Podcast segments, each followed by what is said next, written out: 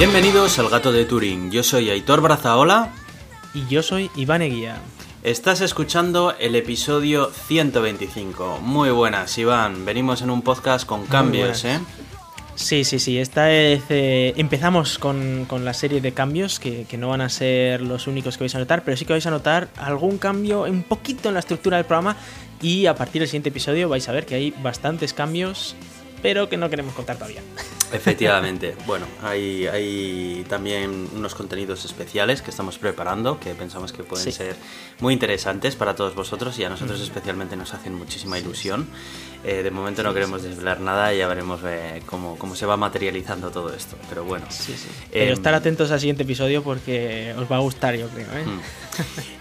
Una cosa que nos viene, que ya está aquí, que es este lunes, es que es el evento de Apple, la WWDC, la conferencia de desarrolladores. Ya sabéis que a mí, como me encantan todos estos temas de la manzana mordida, estaré ahí atento a ver las novedades en los siguientes sistemas operativos que prometen traer cambios más importantes que otras versiones. Ya veremos a ver qué. Nos, nos traerás aquí las noticias porque quiero poder criticarlas un poco. Sí, aunque aquí ya sabéis que no me puedo desatar demasiado porque como tengo aquí al hater de, de, de Apple. Pues... Te van a caer palos, pero tú desátate. Ya, ya, ya, ya, ya. nada, nada, pues eh, estaré atento viéndolo. Si alguno de vosotros también pues os interesa, que sepáis que va a ser a las 7 de la tarde hora española. Va a ser un evento emitido en streaming, eh, no va a tener invitados presenciales y van a publicar además todos los vídeos de las conferencias de desarrolladores en la misma semana que se vayan haciendo a diferencia de, de otros años que suelen ser privados para la gente que asista al evento. Este año como el evento es digital, pues es lo que hay. Em, también queremos mencionar que tenemos una nueva plataforma donde publicamos y a través de la cual podéis patrocinarnos. Em, ¿Nos explicas un poco cómo funciona, Iván? Sí, eh, bueno, se llama Podhero, P-O-D-H-E-R-O. Y la verdad es que cuando la conocimos la semana pasada, gracias a uno de nuestros oyentes, nos sorprendió bastante porque nos decía que él estaba patrocinándonos. Dijimos, ¿cómo, cómo es esto posible si nosotros no estamos viendo un duro aquí? Y, revisamos y resulta que es una plataforma bastante chula en la que, pues, un poco como, como si tuvierais otro servicio de streaming más, ¿no? Tipo Spotify o lo que sea, vosotros eh, entráis ahí y pagáis una cuota fija que son de 5 dólares al mes o podéis pagar 6 si queréis eh, también patrocinar al propio PodHero, ¿no? Y, luego lo que, lo que hacen es, tú eliges una serie de podcasts que te gustan y se reparte esos 5 dólares íntegros y a partes iguales entre los podcasts que tú quieres. Eh, además de eso, tiene algunas eh, cosas bastante chulas, como puedes recomendar episodios que te, que te gusten, puedes seguir a otra gente con gustos parecidos o a colegas o lo que sea, y, puedes ver a ver qué es lo que están escuchando, puedes eh, ver sus recomendaciones, porque igual hay un podcast que habitualmente pues no lo escuchas porque no te parece tan interesante, pero un colega tuyo dice que un episodio pues le mola y pues puedes escuchar ese episodio, por ejemplo, ¿no? Eh, también te permite, pues claro, esto al final tú escuchas el podcast en Podgiro o en el mm, Podcatcher o en Apple Podcast, donde quieras, y puedes usar esto como si fuera una especie de Patreon, ¿no? Un, sitio donde pues tú apoyas a unos cuantos eh, podcasts y puedes elegir escucharlo ahí o escucharlo en otro eh, en otra herramienta que, te guste más, ¿no? Eh, sobre esta funcionalidad de Podcatcher he visto que para mí cumple prácticamente todo lo que yo necesito.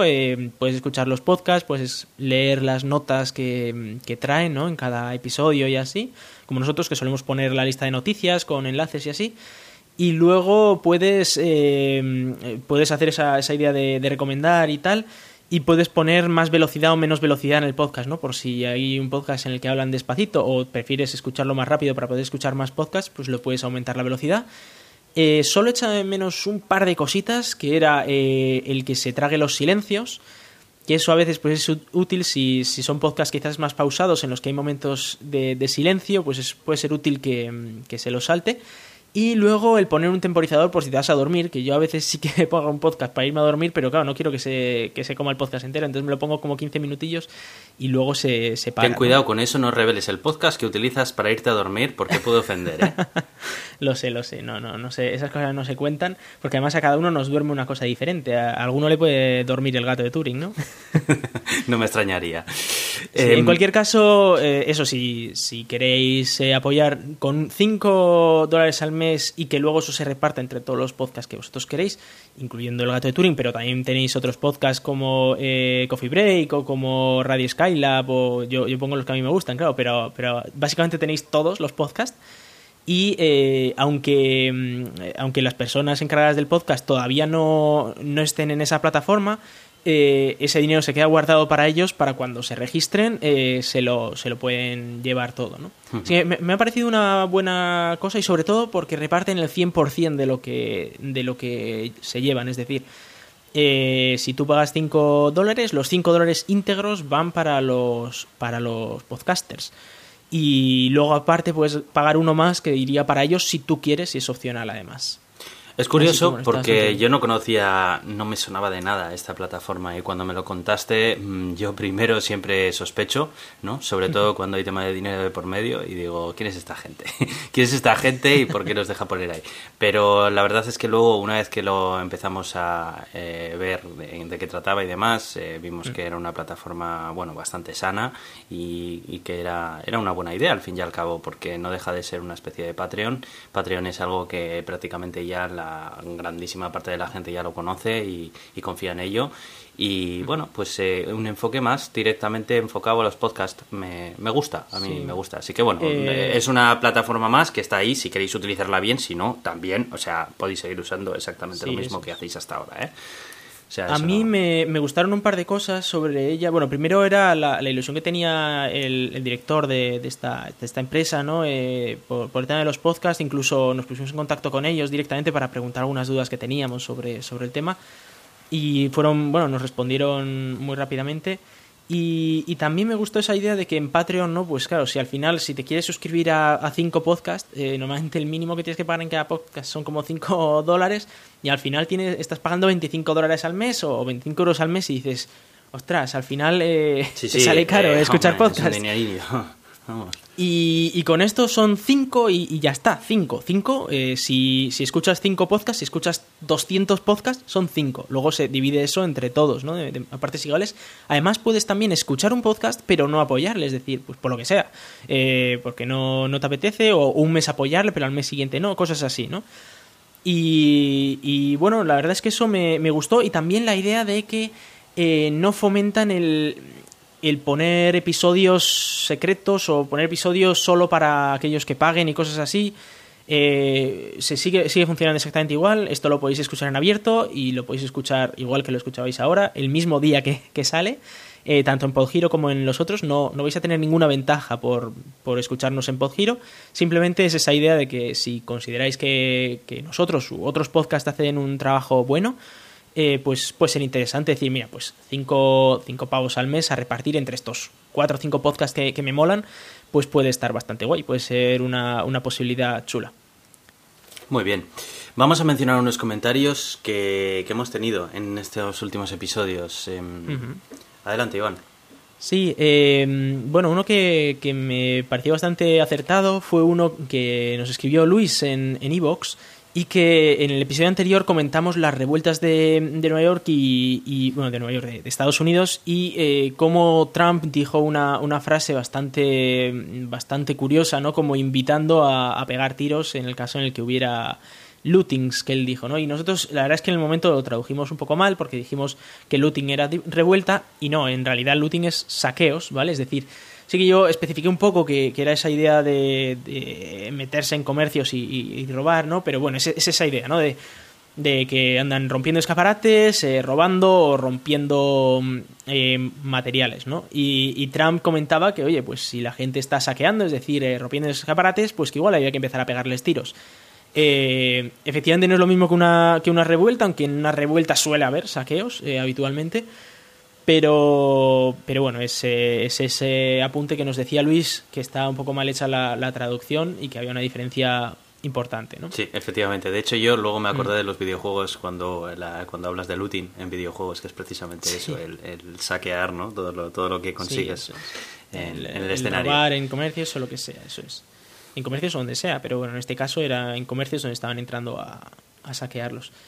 Y luego eh, eh, José nos escribió eh, en el episodio 89, en Evox también, que este es el episodio que hicimos de especial de criptomonedas, en el que pues comentamos todas las criptomonedas que existían, o al menos las más importantes. Grandísimo episodio. Episodios. Os recomiendo, os recomiendo muchísimo escucharlo, porque si os interesa este mundo y no sabéis muy bien qué es esto de las criptomonedas, o os abruma la cantidad de criptomonedas diferentes que hay y todo este rollo, eh, os recomiendo muchísimo que, echéis un vistazo a ese episodio y nos preguntaba eh, si, a ver, si dos años más tarde de aquel podcast, porque lo hicimos a finales de 2018, es decir, bueno, no, no han pasado dos años, pero sí que año y medio, más o menos, eh, a ver si, bueno, que para él le parecía todo interesante, pero a ver si había nueva información sobre criptomonedas o a ver si había cambiado un poco el, el panorama y que le gustaría volver a escuchar alguna actualización ¿no? sobre el tema. Eh, es verdad que nosotros hemos hablado de, por ejemplo, una criptomoneda nueva que era Libra, ¿no? Que sacó Facebook y que todavía anda ahí un poco en el tintero porque tiene pinta de que eso no se va a poder llevar muy me da, a cabo. Me da que no se libra, ¿eh? Sí, me da que no se libra, efectivamente. Y, bueno, eh, sí que es verdad que no solemos hablar mucho de criptomonedas porque es verdad que es un mundo eh, un poco complejo y un poco al final eh, apartado del día a día de la tecnología y si nos ponemos a hablar aquí de los cinco mil y pico criptomonedas que hay, pues nos tiraríamos un podcast solo para criptomonedas. Entonces, eh, la mayoría de lo que hablamos en su día eh, sigue siendo vigente, es decir, sigue, sigue valiendo. es verdad que ha habido alguna criptomoneda más que se ha añadido a las, a las más grandes y tal, pero en general eh, prácticamente todo es vigente a, día de hoy, así que os recomiendo mucho que, lo escuchéis si estáis interesados en el, tema y si queréis aprender y simplemente lo habéis oído alguna vez en la tele o os oyó en su día, ¿no? Porque estaba muy alto el Bitcoin, ahora está subiendo otra vez o queréis, estáis pensando en invertir, eh, pues podéis escucharlo más que nada para estar enterados un poco de, esta nueva tecnología, ¿no? Sí, porque al final recuerdo que era un episodio más didáctico que de actualidad. En realidad eh, se centraba mucho en los fundamentos que hacen funcionar a las criptomonedas y en su momento pues se explicaban las criptomonedas que eran actuales en aquella época, pero bueno, que realmente las criptomonedas actuales siguen prácticamente todos los fundamentos que mencionamos en aquel episodio, eh, salvo algunas nuevas muy concretas como Libra, que las hemos ido mencionando a medida que han ido saliendo. Mm, pero bueno, sí, eso es un episodio yo creo que atemporal, que está ahí y que se puede consultar en cualquier momento. Pues sí, y bueno, ahora ya estamos a punto de empezar ya con las noticias y simplemente os queremos recordar eh, cómo podéis contactar con nosotros si queréis enviarnos vuestros comentarios o, lo que se os ocurra, ¿no? Si queréis que incluyamos algún artículo en el siguiente episodio o cosas así, podéis escribirnos en Twitter como arroba el gato de Turing o podéis mandarnos un email a elgatodeturing.gmail.com. También tenemos página en Facebook, que es eh, facebook.com barra el gato de Turing todo seguido. Y eh, además os queremos contar que tenemos dos patrocinadores, más o menos. Uno es Podgiro, eh, aunque en realidad los patrocinadores seríais vosotros si, si lo usáis. Y luego Euska Digital, que son quienes eh, nos hostean todos los, los audios. Eh, y vamos, se lo agradecemos enormemente a, a Íñigo Sendino y, a, todos los de Euska Digital. Y luego os podemos escuchar, nos podéis escuchar en un montón de plataformas, ¿no? en Podgiro, como hemos comentado, pero también en Evox, como muchos nos escribís y tal. En Apple Podcasts, Google Podcasts, que son así un poco los más conocidos. Spotify también. Y luego, por mencionar otros sitios en los que también nos podéis escuchar, pues por ejemplo en Tuning, en Overcast, Pocketcast, Spreaker, bueno, estamos ahí en todas partes, así que no tenéis excusa para, para no escucharnos. Eh, si os gusta más la radio, ¿no? Eh, ahí ya también estamos en una radio online, que es Euska Digital, en la radio de nuestros patrocinadores, que salimos los martes a las 7. Y eh, si no os gusta nuestro blog o no os gusta escucharnos en podcatchers, pues salimos también en, en Escenio, que pertenece a la Cátedra de Cultura Científica de la Universidad del País Vasco, y en el que tenéis también un montón de profesionales muy chulos, eh, pues poniendo ahí tanto sus podcasts, sus YouTube, sus eh, artículos y, demás. en cuanto a nosotros, Aitor. Pues nos podéis encontrar en Twitter, a mí como arroba cronosnhz. Y a mí como Razican. ¿Qué tal lo ha hecho? Eh, ¿Le contratamos a partir de ahora para mencionar los métodos de contacto? Yo creo que lo ha hecho bien, ¿no? Venga, va a ser uno de los, de los cambios que vamos a introducir a partir de ahora, ¿va? Venga, vamos a empezar con las noticias. Eh, bueno, pues empezamos las noticias hablando de eh, Revolut, que es esta, esta, empresa, bueno, este banco, ¿no? británico que está en Europa también y que lo usamos, lo usamos mucho aquí al lado del CERN porque como estamos en medio entre Francia y Suiza nos viene muy bien para cambiar el dinero de, francos suizos a, euros o viceversa, ¿no? Y resulta que suben los precios y han hecho una serie de cambios en los términos y condiciones eh, he de decir que esto no solo es útil para, mm, para cuando estamos eh, justo aquí trabajando, sino también cuando vais de viaje por ahí, pues porque podéis cambiar el dinero a, todas las eh, monedas que se os ocurran, ¿no? Y lo que pasa es que han hecho, han puesto un límite mensual sin comisiones para los cambios, que es mucho más bajo que el que había antes. Antes me parece que se podían hacer cambios hasta 6.000 euros, que bueno, muy poquita gente hace cambios de 6.000 euros al mes, pero ahora lo han bajado a 1.000 y han subido además las comisiones también para, para, bueno, pues para invertir en bolsa, que se puede invertir y, ese tipo de cosas. Eh, es verdad que, el tema este eh, lo quería comentar porque a nosotros sí que nos ha llamado y nos ha empezado, hemos empezado a mirar ahí a ver si hay alternativas. Es verdad que no hay muchas alternativas a Revolut, ¿no? TransferWise igual es lo más parecido, ¿no? Sí, pero aún así TransferWise te cobran más todavía que, esto. Bueno, te cobran un poco menos, pero en realidad eh, depende de la depende de las eh, de lo que estés cambiando un mes determinado, pues igual te sale mejor hacerte premium en Revolut y entonces te salen gratis los, los cambios de moneda, ¿no? Y además te, te ahorras más comisiones en, en oro y otro tipo de cosas si quieres invertir en cositas. Eh, esto, obviamente, no todo el mundo está cambiando mil euros por otra moneda todos los meses, pero sí que es verdad que puede ser útil cuando os vais de viaje por ahí, yo que sé, os vais a Estados Unidos y necesitáis usar dólares. Y es fácil en una. Eh, cuando os vais de vacaciones dos semanas, que en esas dos semanas al final os acabéis gastando más de mil dólares, porque ya solo en billetes de, de viaje, de transporte y tal, es muy fácil gastároslos. Y bueno, pues aquí ya tenéis que saber que os cobrará una comisión que no es súper alta, pero es algo así como el 0,3%, algo así de lo que, de lo que cambiéis a partir de, de 1.000 euros. Y que bueno, que es algo que habría que tener en cuenta. En cualquier caso, sí que quería comentar. Sí, dime. Eh, ¿Esto también se aplica a los pagos? Quiero decir, si pagas en otra divisa más de 1.000 euros también. Sí, también se, aplica al cómputo general de cambio eh, de todo el mes. Es decir, que si tú has hecho 10 pagos y en total te has gastado 800 euros y luego haces un pago de 400, 200 te, te cobran con, comisión. Eh, a ver, no, no, es ideal, pero aún así Revolut a mí me sigue gustando bastante porque mm, al final es de las mejores plataformas que tenemos para hacer banco online, tiene muy poquitas comisiones podemos transferirnos dinero gratuitamente para cualquier cosa, eh, instantáneamente, en cualquier moneda. Eh, si tienes un servicio como Patreon, por ejemplo, que hablábamos antes, o como Podgiro, ¿no? Eh, que se cobra en dólares, pues lo puedes asociar directamente con la tarjeta de Revolut y Revolut hace el cambio a, coste cero, ¿no? A, precio de mercado. Lo cual, pues te ahorra al final un poco de dinero. Que, a ver, por 5 dólares que vas a pagar, pues te da igual un poco pagar 20 céntimos más, pero bueno, oye, al final si haces muchos cambios y hoy en día en un mundo tan globalizado en el que es muy fácil tener servicios en varios eh, países con varias monedas diferentes, mm, pues eso suele ser bastante, bastante útil y por supuesto para gente como, como estamos ahora en el CERN o en estas eh, instituciones internacionales aquí en Ginebra o en otras zonas, pues viene muy muy bien para hacer este tipo de cambios de dinero.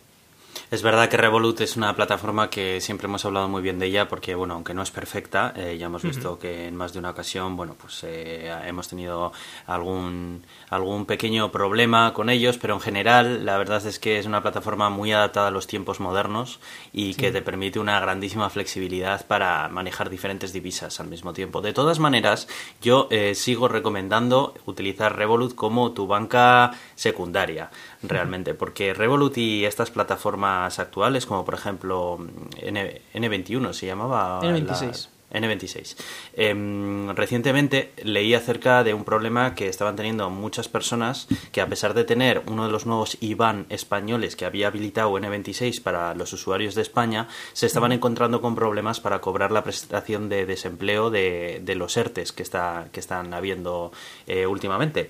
Y eso resulta que era porque para que se pueda recibir en las cuentas bancarias el importe de este tipo de administraciones públicas, es necesario que estos bancos tengan un acuerdo previo con la eh, tesorería del Estado, ¿no? Entonces, claro, ¿qué pasaba? Que N26 no lo tenía, pero tampoco avisaba a los usuarios, porque N26 al final, al estar en muchos países al mismo tiempo, pues este tipo de particularidades que tienen determinados países, pues se les escapan. Obviamente muchos usuarios se quejaron de esto, tarde, una vez que ya no pudieron recibir esa, esa indemnización y luego, bueno, pues eh, creo que ya está solucionado, de hecho, pero, pero bueno, pues que son estas cosas que tal, que yo por eso Mm, a mi modo de ver a día de hoy, eh, me gusta tener eh, un banco, digamos, más tradicional, más de corte tradicional para muchas operativas de estas que no son todo lo modernas ni cool que nos gustaría, pero al mismo tiempo son igualmente necesarias. Claro, es que eso te iba a decir también. O sea, el problema es más del gobierno de quien sea que esté exigiendo ese extra. O sea, si tú tienes derecho a una indemnización por lo que sea eh, como si lo quiero cobrar en China, ¿sabes? O sea, ya, pero como no sabemos, como no sabemos los mecanismos que funcionan por debajo de todo este tipo de gestiones, eh, pues eh, no me atrevería yo a decir que la culpa es de ni del uno ni del otro, porque yo que sé, a lo mejor lo hacen por un procedimiento específico que no es ni una transferencia bancaria al uso ni, ni nada que un usuario normal pueda hacer.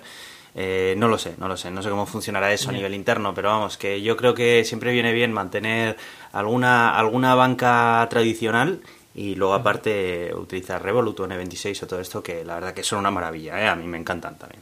sí, y, luego suele haber cosas típicas como por ejemplo que algunos IBANs de otros países no te, los, no te los permiten meter para facturarte en otro de los países, lo cual es ilegal, por cierto, y de hecho puedes denunciarlo pero, pero sigue ocurriendo. O sea que, eh, bueno, al final. En Francia lo vivimos mucho aquello. Bueno, yo la electricidad la tengo que pagar eh, con un IBAN francés obligatoriamente y, y, ahora que me van a cambiar a fibra, pues el nuevo contrato lo tengo que pagar también con, con un IBAN francés, lo cual digo, no, o sea, no es legal obligarme a eso, no es, legal, pero absolutamente ilegal y de hecho me estoy planteando denunciarles, pero al final ese es el problema, que que está en esa, eh, estamos en esa situación. Y como Revolut, por ejemplo, te pone un IBAN eh, británico, pues en muchos sitios no les gusta.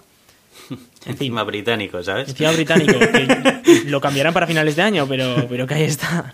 Entonces, sí, es, es, curioso. Nada, simplemente quería comentarlo eh, también por, pues por darles un poco de publicidad, porque la verdad es que me, hacen, me parece que hacen un buen servicio y aunque hayan subido los precios, siguen siendo los más competitivos. De hecho, ya te digo que cogimos aquí, empezamos a revisar toda la competencia y vimos que incluso Revolut subiendo los precios eh, seguía siendo el más barato.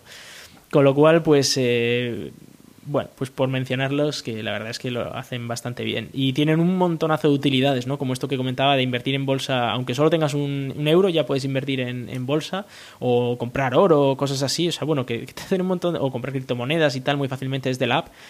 Un montón de curiosidades que dices, bueno, mira, pues eh, al final sin tener mucho dinero puedes invertir en cosas que eran muy locas, ¿no? Que, joder, antes si querías invertir en Apple tienes que comprarte mínimo una acción que vale 1.300 pavos y dices, ostras, ya me estoy aquí hipotecando casi casi.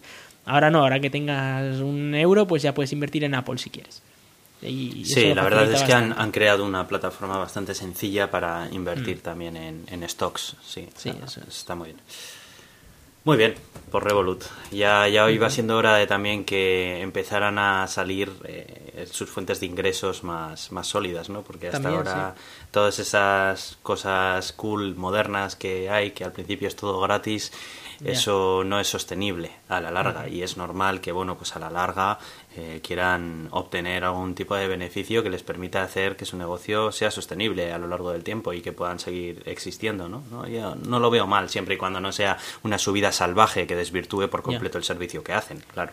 Sí, y al final para la gente que, que está cambiando menos de mil euros, que es la inmensa mayoría, eh, como comentaba, a no ser que viváis en un sitio en el que la mitad de vuestra vida está en, en euros y la otra mitad en otra moneda y, encima sea una zona bastante cara, eh, lo normal es que no hagáis cambios de moneda de más de mil euros al mes. Y oye, si un mes por casualidad tenéis que hacer ese cambio de moneda y os cobran un poquito, os cobran pues eso, 5 euros o así, o 10 euros, aún así sigue siendo muy por debajo de lo que te cobraría un banco normal. Así que bueno, tampoco lo veo tan mal. O sea, es como, bueno, mira, pues para aquella gente que más dinero cambia, pues se lo, les cobramos un poco más, que siempre se pueden hacer premium y así tienen un, un máximo mensual de 8 euros que les vamos a cobrar. Y, y si no, pues oye, a, a vivir gratuitamente y con todas las demás ventajas ¿no? que tiene el servicio. ¿no? O me, parece, me parece bien, eh, obviamente me fastidia que suban el precio, pero, pero bueno, que es razonable dentro de lo que cabe. Y he traído algo que no solemos traer nosotros habitualmente, un paper, eh, que no, no, solemos hablar, además está en inglés y tal, eh, pero sí que me ha gustado y de hecho es que, bueno, ha salido hace unos días ya, hace casi una semana, pero me ha, me ha molado bastante lo que comentaba, es sobre el SARS-CoV-2, este virus que produce la COVID-19, ¿no? Y, y, que me ha molado porque es esa idea de, de, cuánto aguanta o si aguanta o no en el aire el, el virus, ¿no? Se ha hablado largo y tendido durante los últimos meses. Eh, algunos estudios decían que, que, no, que no, que en el aire no aguantaba, que solo eh, se transmitía por las gotitas, y de hecho eso es lo que decía China al principio, ¿no? Luego otros decían que sí, que, que, podía quedarse en el aire suspendido durante mucho tiempo. Bueno, era un cacao eso de cuidado. Y ahora se han dado cuenta de que parece ser que el sol afecta mucho a cuánto tiempo puede estar en el aire. Y, de hecho parece ser que sí que puede estar en el, en el aire. Y eh, se habla de que depende del sol, por ejemplo, eh, en verano, y si le está dando el sol directo y, por ejemplo, eh, tú tienes la COVID y toses, la COVID se va a quedar en el aire donde tú has tosido durante aproximadamente seis minutos y luego ya el sol por la radiación se lo, se lo carga. Eh, ¿Seis minutos? Seis minutos. ¡Wow! Eso es bastante tiempo en el aire, ¿eh? Sí. Suspendido. Efectivamente. Bueno, obviamente el viento luego se lo lleva de un lado a otro y, y si hace viento se separan todas las partículas y al final no te da. O sea, es básicamente un entorno en el que haya cero viento, se pierde el 90% del virus en seis minutos, lo cual me parece bastante razonable. Eh, luego hablaban de que, por ejemplo, en, eh, en, invierno o en otoño, cuando el sol no pega tan directamente, entonces tardaba hasta 19 minutos en, desaparecer. Y, y, luego ya, si lo, si lo ponías en plena oscuridad, es decir, si apaga las luces y tal, o no le da el sol en absoluto, o a la noche, por ejemplo, puede llegar a estar hasta 125 minutos eh, en el aire sin, sin destruirse. O sea que mucho cuidado con eso de salir de noche de fiesta, ¿eh? Joder. No, pero esto confirma un poco lo que eh, muchos estudios y mucha gente decía, ¿no? Que a medida que vayan aumentando las temperaturas y el sol y eh, vayamos entrando en una etapa del año pues más soleada, con más luz ultravioleta y demás, que eso podría jugar eh, a favor nuestro y en contra del virus, ¿no? Para eh, reducirlo y mitigarlo de una manera mucho mayor que durante los meses de invierno y otoño. Sí, y esto eh, también nos recuerda que si por lo que sea tenemos sospechas de que alguien en casa puede estar infectado, eh, bueno, primero no salir a la calle, pero además lo que tenemos que hacer es, por ejemplo, si lavamos la ropa o lavamos estas cosas, intentad poner a secarlas al sol porque el sol se lo carga, o sea, el, el, sol es muy, muy, muy efectivo para, junto con lavarse las manos con jabón y todo eso, para cargarse el virus. Así que eh, ahora además que parece ser que en toda Europa se están eh, abriendo muchísimo las restricciones. De hecho, yo ayer por primera vez salí con amigos, ya sorprendentemente, que ya hemos pasado a esta nueva fase 3, ¿no? Así que se llama aquí en Francia. Y, bueno, es un buen momento para tomar precauciones extra, por decir, vale, sí, podemos salir, pero siempre hay que acordarse de que, bueno, hay que llegar a casa, lavarse bien y todas estas cosas, ¿no? Y, si tenéis que lavar la ropa, mejor ponerla al sol para que se quite del todo ya el, el virus, ¿no? En, fijaros que en apenas seis minutos eh, en el aire se, se, quita. O sea que, bueno, si lo dejáis a secar unas horas hasta que se seque toda la ropa, es muy probable que, que se cargue todo, todo, el virus. Así que, bueno, sí, es, sí. es, algo bastante interesante, ¿no? El cómo podemos aprovechar este verano a nuestro favor para librarnos de eso. Y también que cuando llegue el otoño, cuidadito porque el virus pues va a aguantar más, eh, tanto en el aire como en la ropa, como en las superficies, como en todo, porque eh, primero no, no, le dará tanto el sol, pero además va a haber más días nublados y esas cosas, y al final pues eh, aguanta más, con lo cual más probabilidades de, de pillarlo, ¿no? Y pero si no, bueno. una gasolina y una cerilla. Y sí. te, queda, te queda la ropa, vamos. Sí, ¿verdad? Impresionante. No, no, eso no lo hagáis, ¿eh? No os lo creáis. No. Por si acaso. Que después de ver lo que ha pasado con Trump y la, sí. y la lejía... Sí, tampoco bebáis lejía. O sea, aunque le llamen MMS, tampoco os la bebáis. Era broma, era broma, ¿eh? Sí. Bueno, y, y, os traigo un artículo que me ha molado bastante. Eh, os traigo el artículo de Francis, eh, así que, bueno, preparaos para un poquito de, de caña física, pero Eh, os lo voy a intentar explicar lo más eh, suave posible para no pegarnos un susto. Y Qué es majo. que un, es- un experimento. ah, claro, también yo no soy físico, así que he entendido, digamos, el 75%. de Joder, esto. pues bastante has entendido, ¿eh? El caso es que eh, el experimento Xenon 1T, eh, que está en Gran Sasso, en Italia, ha observado un exceso a 3,5 Perdona, perdona. Perdona, has dicho en Alsasua. No, Gran Sasso. vale, vale, sigue, Vale, perdona. El Sasua no, ese, ese está en Euskadi. Eh, bueno, ha observado un exceso a 3,5 sigmas para energías de retroceso entre 1 y 7 kiloelectronvoltios de origen desconocido. Como mola, ¿eh? El, el titular. Bof, impresionante. eh, vamos a explicar un poco que- primero qué leches es este experimento Xenon 1T y qué es lo que está buscando, digamos.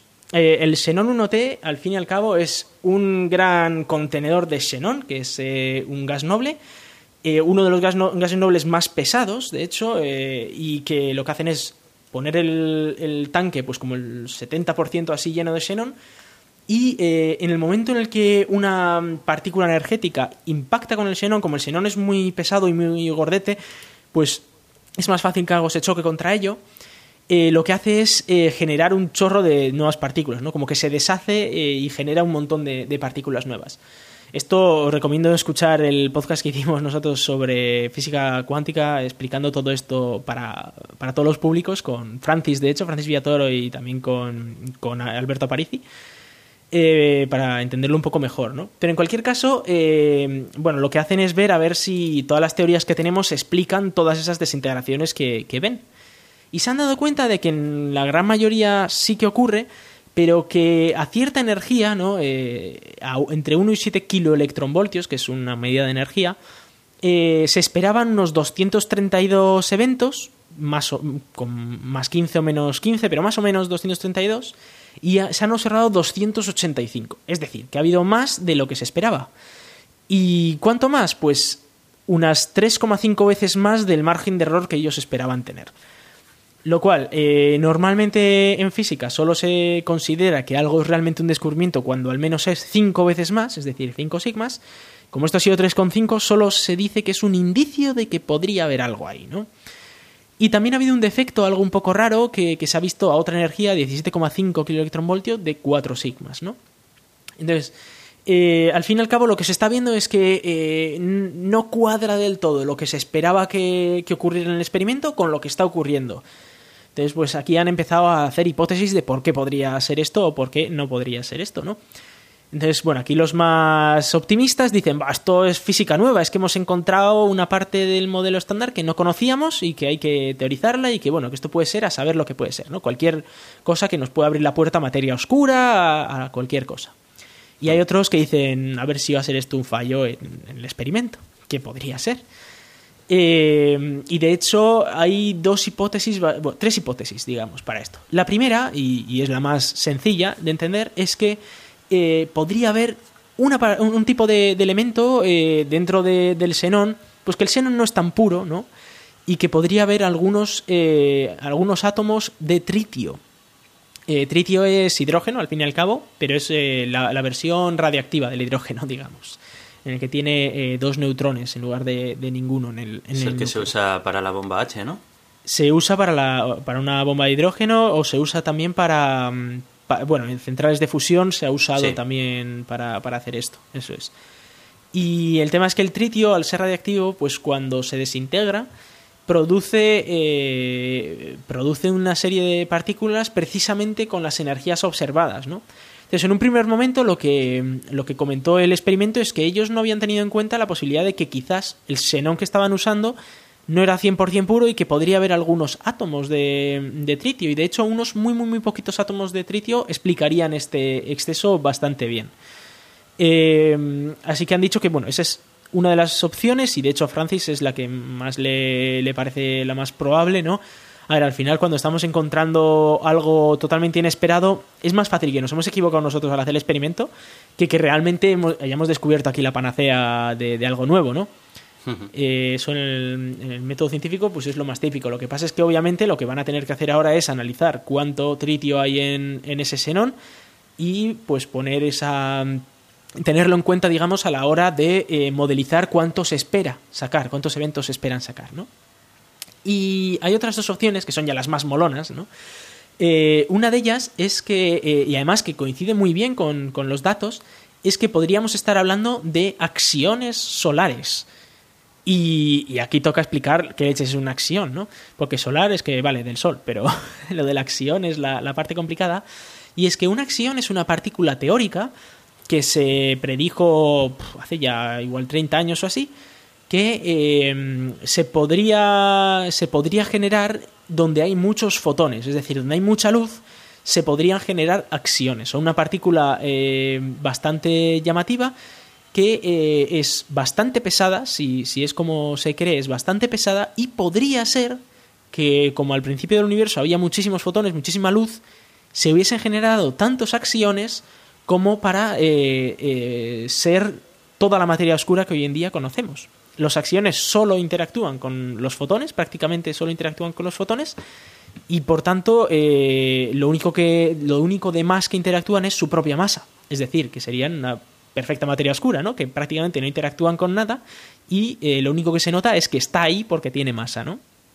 Y eh, hay varios experimentos, de hecho aquí en el CERN tenemos un experimento muy chulo que se llama CAST, que intenta buscar acciones solares. Tienen puesto uno de estos imanes de, del LHC, pero un poco modificado, apuntando el sol todas las mañanas, intentando ver a ver si del sol, como el sol tiene mucha luz, pues emitirá muchas acciones en teoría, ¿no?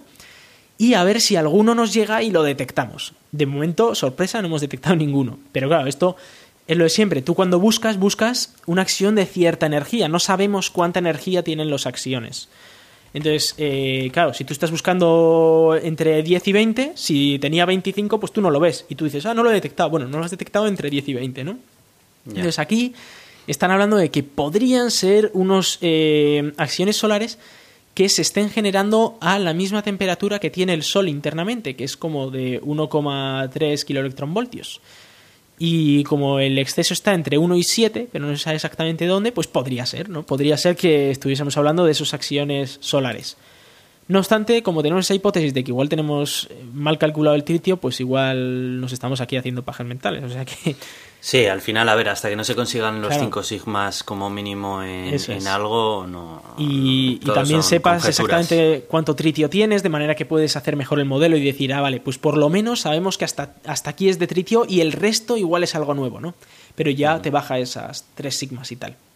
De hecho, hablaban de. Estuve leyendo un poquito el, el paper y hablaban de que eh, si teníamos en cuenta de que igual había tritio, al menos con, con un poquito de tritio en el en el Xenon que, tenían que este exceso era algo así como de 1,9 sigmas o así, que ya es mucho más bajo. Es como, bueno, que ha podido ser una mera casualidad de que simplemente, pues oye, en esta época ha habido más eventos de esto, pero al final es estadística. Te pueden ocurrir 70 aleatorios del mismo tipo, aunque es raro, pero te puede ocurrir, ¿no? Claro. Eh, y luego tener las opciones, eh, que no es tan buena en cuanto a, cuadrar los datos ¿no? que, que estamos viendo, es que eh, el neutrino, esta partícula súper rara que, es muy difícil de detectar y que también el Sol produce un montón, tuviera un momento magnético, es decir, que, tuviera spin, digamos. Eh, y esto, eh, bueno, no, no, solo que lo tuviera, sino que lo tuviera ocho veces mayor de lo que predeciría el modelo estándar. Y esto eh, estaría guay porque significaría que el modelo estándar le falta algo para entender los neutrinos, este tipo de partículas, ¿no? Eh, bueno, eh, es un poco exótico esto, porque sí que es verdad que la acción es una partícula predecida, o al menos que algunas teorías ya la predicen. no se sabe con cuánta energía tendríamos esa partícula, pero al menos esa partícula parece que podría existir. Pero lo del neutrino, hombre, todas las teorías que ya mm, predicen el neutrino y que explican cómo es el neutrino están bastante probadas, con lo cual que cambiara eso significaría que igual se nos está escapando algo bastante chulo dentro del modelo estándar. Eh, va a haber que estar atentos a ver si, si, mejoran sus modelos, a ver si tenemos más datos, porque esto han sido con datos de dos años, me parece, así que si tenemos más datos de los próximos cinco años, por ejemplo, vamos a poder sacar conclusiones ya muchísimo más claras sobre qué leches está, está pasando aquí. Cualquier caso parece algo ilusionante porque imagínate que encontramos acciones y que son la materia oscura y que ya está, ya está resuelto. Pues mira, la materia oscura son acciones y se crearon en el inicio del universo. Hombre, sería un descubrimiento bastante importante. sería impresionante, claro, claro. sería, sería impresionante.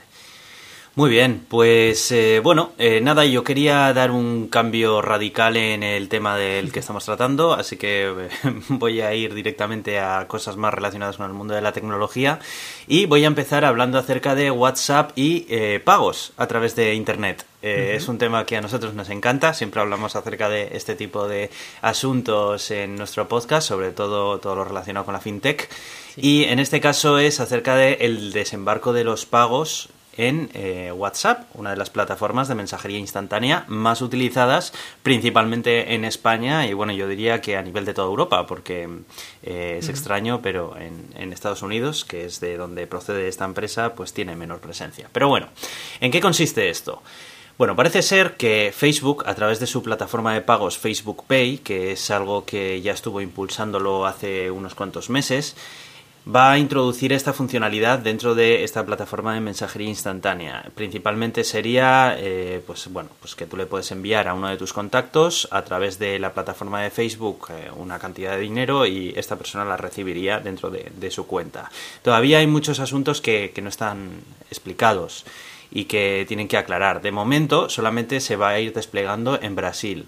En, bueno, Brasil eh, tradicionalmente ha sido campo de pruebas para WhatsApp desde hace bastante tiempo, por algún motivo. Me imagino que tendrán ahí una base de usuarios bastante contenida que la podrán utilizar para este tipo de experimentos.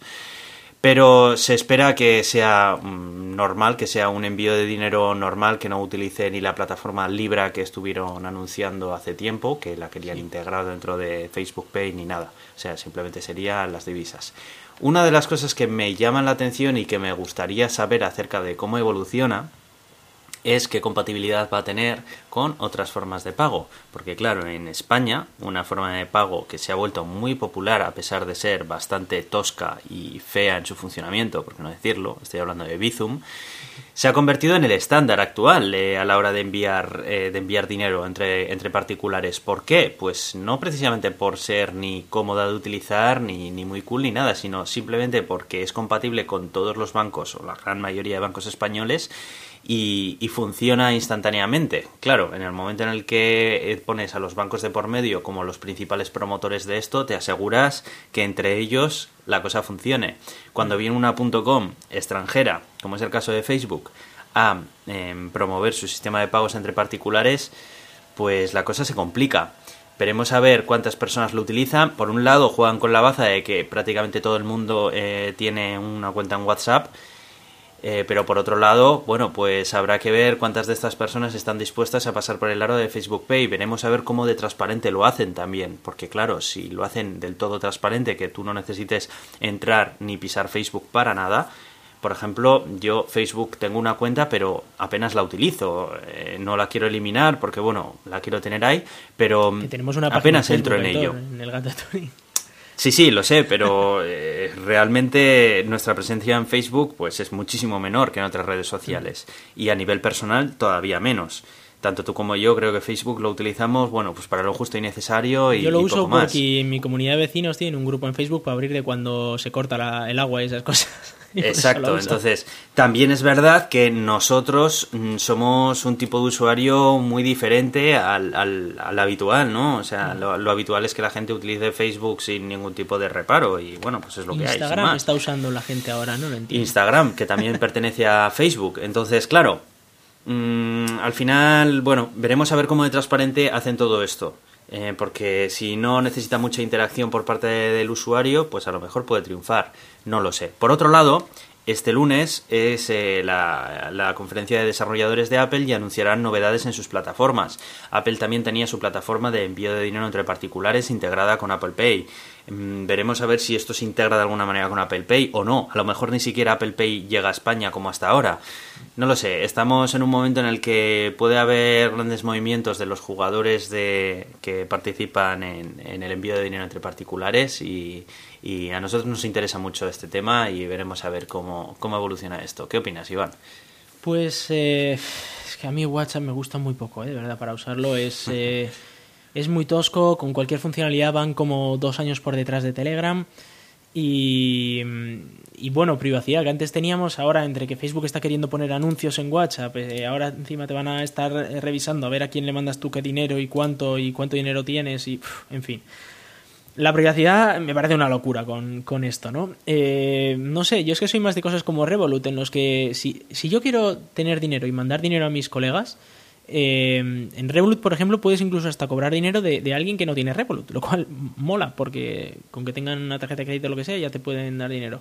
Y luego eh, tiene otras facilidades, ¿no? Como, oye, que, he pagado unos kebabs para tres amigos, los he pagado yo, pues los reparte entre los tres, o cosas así. Si quiero mandar dinero, tengo mi plataforma de pagos, que funciona muy bien y que, y que ya está. Si, ya, pero... Dices para que sea más compatible con todo el mundo, ¿no? Claro, es que yo creo que mucha gente, la mayoría de la gente no piensa en tener una plataforma de pagos entre particulares. Los usuarios rasos, la gente común, eh, tiene lo que le viene instalado y poco más. Ya, pero es que WhatsApp, en serio tiene que ser WhatsApp lo, que usamos. es que cualquier cosa me vale, ¿eh? es que la gente de Facebook, eh, es que la privacidad la están reventando del todo, ¿eh? No sé, a mí me, no me gusta, no me gusta esta idea, eh, me gusta más hasta Bizum que, esto, porque mira, por lo menos aquello lo podemos usar entre todos, solo necesitas el número de teléfono de, de quien sea a quien le estés mandando el dinero y, mira, pues entre colegas funciona bien, ya está.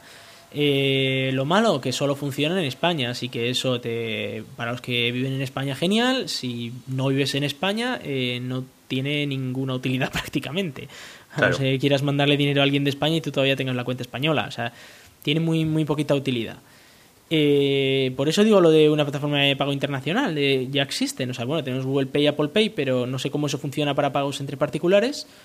Y de momento solo funciona en Estados Unidos eso. Solo en Estados Unidos. Por eso, digo, o sea, no funciona. Y, y, luego están otras alternativas como Revolut o como N26 creo que también se puede usar parecido que están hechas para esto y funcionan mil veces mejor de cualquier cosa que pudieran hacer con un WhatsApp, sinceramente. Porque al final se dedican a esto. Yo creo que en España al menos lo veo muy difícil que consigan en España robarle lo que ha conseguido Bizum. Eh, Bizum lo que ha conseguido ha sido popularizar el envío de pagos entre particulares utilizando el móvil. Es muy difícil reeducar a la gente a utilizar otra cosa, especialmente cuando les tocas la cartera. Y, viendo que al menos en España eh, Bizum funciona razonablemente bien, una vez que la gente ha aprendido a utilizar Bizum, yo no sé si lo van a tener muy fácil. Pero bueno, en cualquier momento, de cualquier forma, lo sabremos, lo sabremos pronto.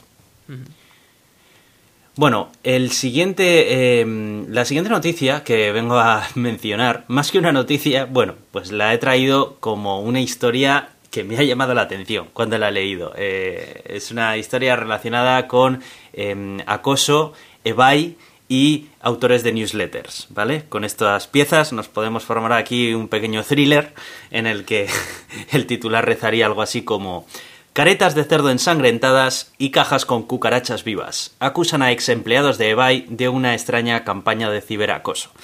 Bueno, yo la verdad es que cuando leí este titular es que no pude evitar leerlo y, bueno, pues simplemente comentarlo. A ver, eh, eh, esta es una información pues que, bueno, pues eh, seguro que se están omitiendo aquí un montón de casos, de, detalles de este caso y bueno, a saber, ¿no? Pero bueno, de cualquier forma, por comentarlo me ha llamado la atención. ¿De qué va todo esto? Bueno, pues parece ser que una, una pareja em, inició una newsletter hablando acerca de, bueno, pues eh, tecnología y cosas así, ¿no? Y entre las empresas que mencionaban, una de ellas era eBay. Y a eBay precisamente, pues no le deberían de, pintar como, como muy bien, ¿no? A la empresa. Debían de hablar, pues bastante, bastante mal de ella, con razón o sin razón, yo ahí no me meto porque tampoco lo mencionan los detalles, sin más. Lo curioso de todo esto es que varios empleados de eBay, ahora mismo ex empleados, tomaron la decisión de eh, tomarse su propia venganza contra esta pareja, como si esto fuera necesario, pero bueno, en fin.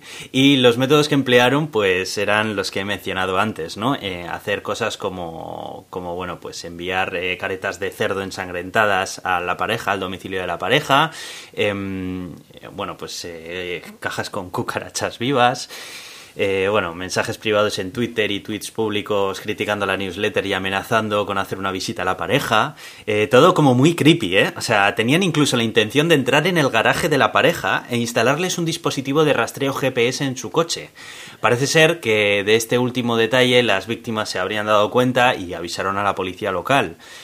Em, bueno, parece que incluso los propios empleados de eBay intentaron interferir en la investigación y, bueno, incluso el propio CEO de la empresa en aquel momento, eh, un tal Devin Wenig, eh, incluso también eh, publicó tweets en contra de estas personas que finalmente eh, el juez decidió que no le relacionaban directamente con este tipo de, actuaciones y ni siquiera implicaban que él mismo las habría orquestado, pero que bueno, pues que, eran un poco reprochables también, ¿no? Pero bueno, parece ser que él no estaba un poco metido en todo esto. Bueno, ahora mismo estas personas ya no son empleados de eBay. la propia eBay ha publicado un comunicado público en el que pide disculpas a las personas afectadas, que mm, exige a sus empleados altos estándares de conducta, ética y bueno.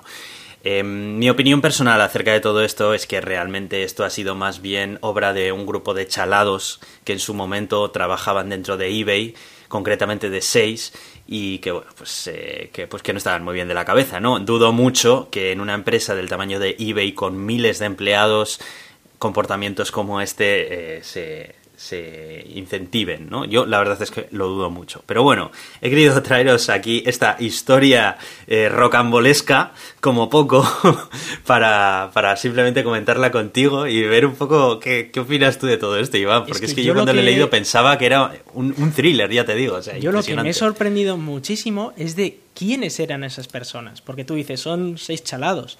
Pero es que estamos hablando del director senior de seguridad global en eBay del director de, de resiliencia global, de la encargada del centro de inteligencia global, de la encargada de inteligencia global y de responsable de operaciones especiales y es analista de inteligencia como contratista para eBay.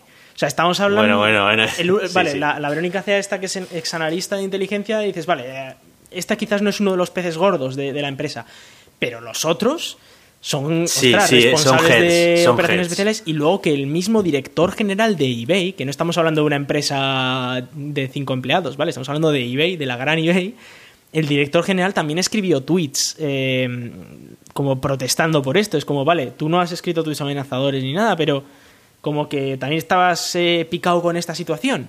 Y directores senior de seguridad, a ver, eh, ese igual es que el número 5 de la empresa. No sé, me parece muy loco, ¿eh? Sí, es verdad, es verdad. Ese detalle yo no lo había leído y es cierto que, son gente, son heads, son gente importante que estoy seguro que tienen acceso directo al CEO y, que, y que, bueno, pues que la información fluye entre ellos, estoy, estoy prácticamente seguro. El director senior de seguridad, estoy seguro que al menos una vez a la semana, al menos una vez a la semana, probablemente más, eh, habla con, con el director general. Entonces, eh, en persona, o sea que vamos, son gente de muy alto nivel que, dentro de eBay que, han montado esto. Me parece una pasada, la verdad. Madre mía. Porque si lo hubiesen hecho cinco empleados chungos que dices, no le importa a nadie, son 20.000, pues cinco ha salido rana, pero es que son los jefazos. Pero que encima, ¿qué tipo de, influencia? O sea, puede tener una newsletter, o sea, ¿hasta qué punto te merece la pena meterte en un jaleo tan feo como este? Por una newsletter. O sea, es que me parece, es que me parece tan ridículo el origen de toda esta historia que, me cuesta me cuesta creerlo. O sea, no, sé, no, sé, si sería una newsletter muy conocida o que les estaba haciendo mucho daño publicitario o alguna movida, pero es que yo ni había oído de la newsletter ni nada. O sea, lo que sí que ha salido a la luz ha sido la noticia esta, ¿no? De que, de que están más locos que un cencerro. No sé, eh, pues muy mal, y ve muy mal. Y, estos de. Y, que encima mencionaban que les habían mandado también libros para superar la pérdida de un cónyuge. Sí, sí, o son claramente amenazas de muerte. O sea, sí, sí, sí, totalmente.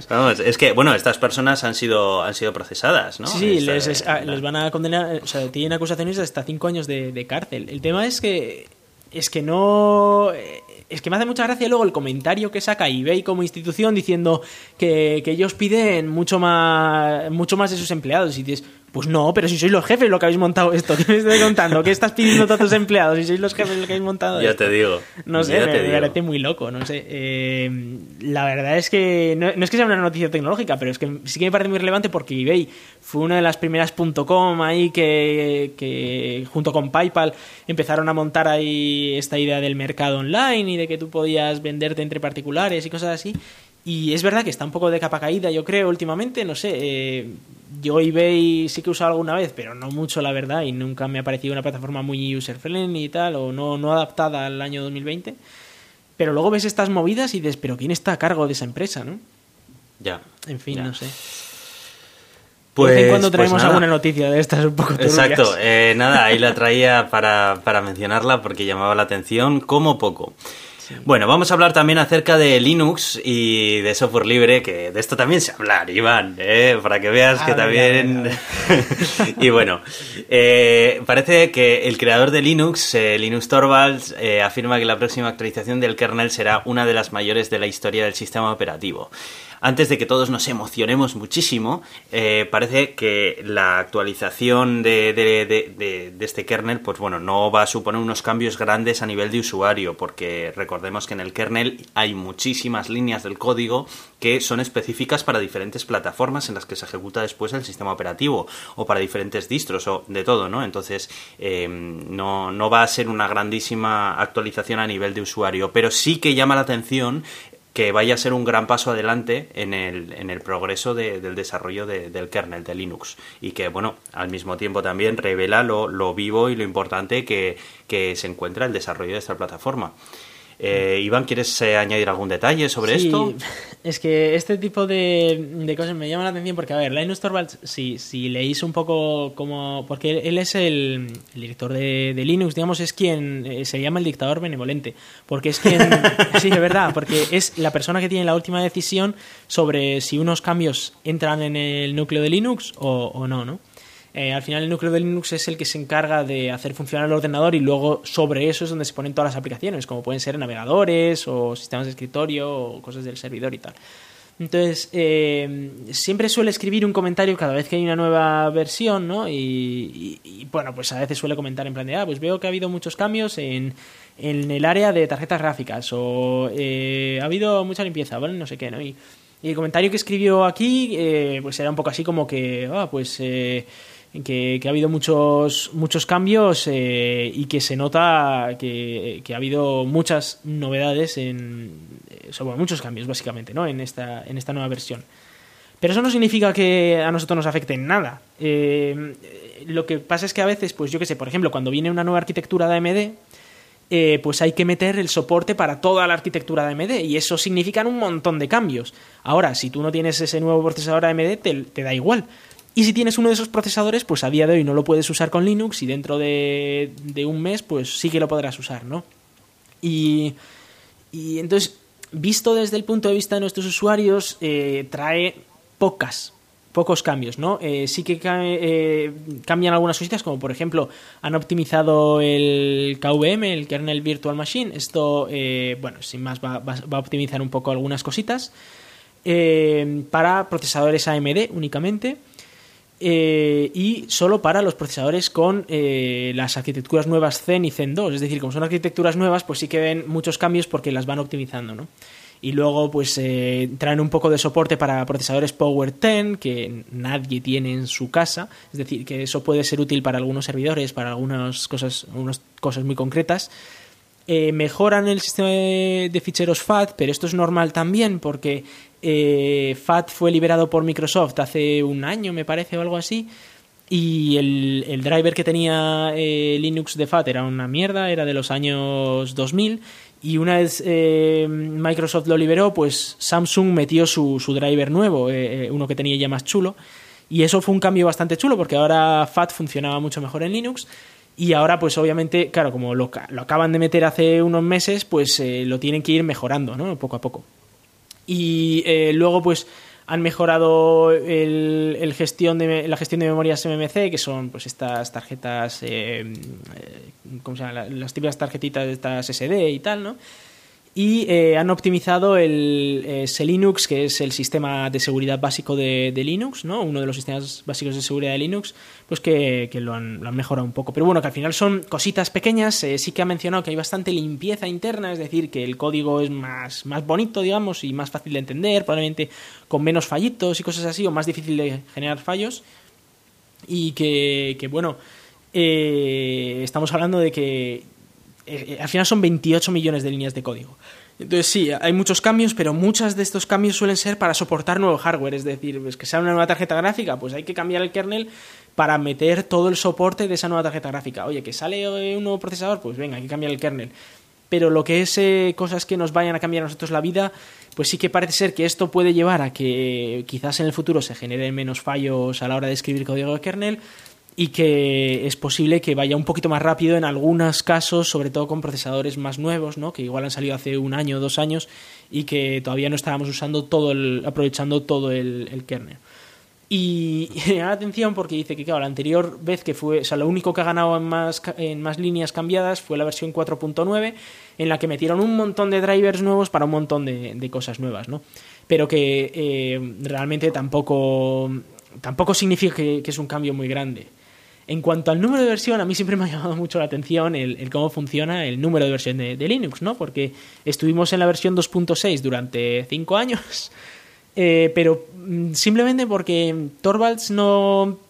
Bueno, a él le da igual lo de las versiones. Ahora, por ejemplo, todos los sistemas operativos tienen la versión 10, ¿vale? O sea, tenemos macOS X, que sería la versión 10, Windows tiene 10 eh, luego tenemos los navegadores que están en la versión 87, porque bueno, ya van sacando, me acuerdo la época en la que Mozilla tenía la 3. no sé cuál y íbamos en la 3. no sé cuánto, no sé cuánto tiempo, y luego pues ahora es a ver quién saca más versiones. De hecho, ha llegado al punto hasta que Mozilla cambió su proceso de, sacar una nueva versión de 6 semanas a 4 semanas simplemente para ganarle en versiones a, Chrome.